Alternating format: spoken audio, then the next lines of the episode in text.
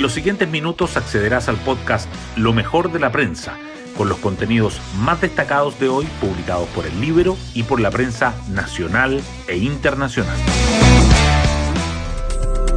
¿Cómo están? Muy buenos días. Hoy es viernes 20 de enero del 2023. Soy Pía Orellana y este es el podcast Lo mejor de la prensa, producido por el Libero. Desde Cerro Castillo, en Viña del Mar, el presidente Boric vio cómo su amigo, el ministro Giorgio Jackson, lograba librarse de la acusación constitucional presentada en su contra. No fueron suficientes los votos para que el libelo pasara al Senado, lo que generó cuestionamientos en la derecha. Error de timing de republicanos, promotores de la acusación y falta de un trabajo más elaborado para tener votos de sectores más allá de la derecha terminaron pasando la cuenta. ¿Cuánto afectará este resultado a la ex ministra Ríos y qué tan profundo será el respiro que consiguió el gobierno es algo que se verá en los próximos días. Las portadas del día. El rechazo de la Cámara de Diputados a la acusación constitucional contra el ministro de Desarrollo Social y Familia, Giorgio Jackson, acapara los titulares principales de la prensa.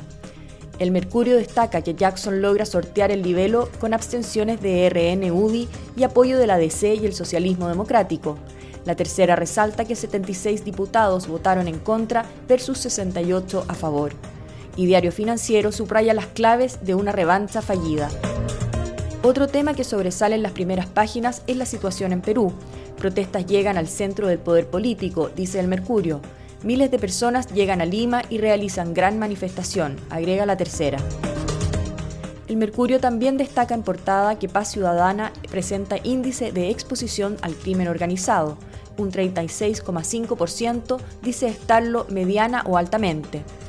Estudiantes de alto rendimiento se ven perjudicados con el actual sistema de admisión a colegios. Ex autoridades analizan caso Dominga, creen que en tribunal ambiental podría operar el principio de cosa juzgada y aprobarse el proyecto.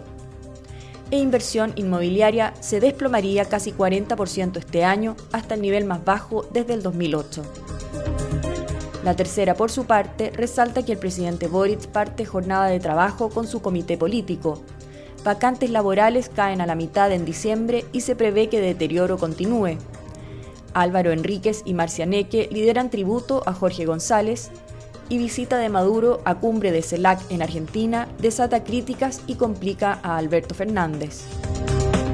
Diario Financiero en tanto titula que persiste riesgo de estrechez de abastecimiento en el sistema eléctrico en 2023 y remarca entrevista a Mauricio Hurtado, nuevo embajador de Chile en China.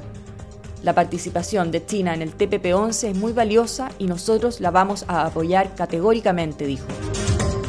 El Libero, en tanto, destaca la entrevista al analista político Max Colodro, quien señala con respecto a la acusación constitucional contra Jackson que Republicanos cometió un horror político que le dio un alivio al gobierno.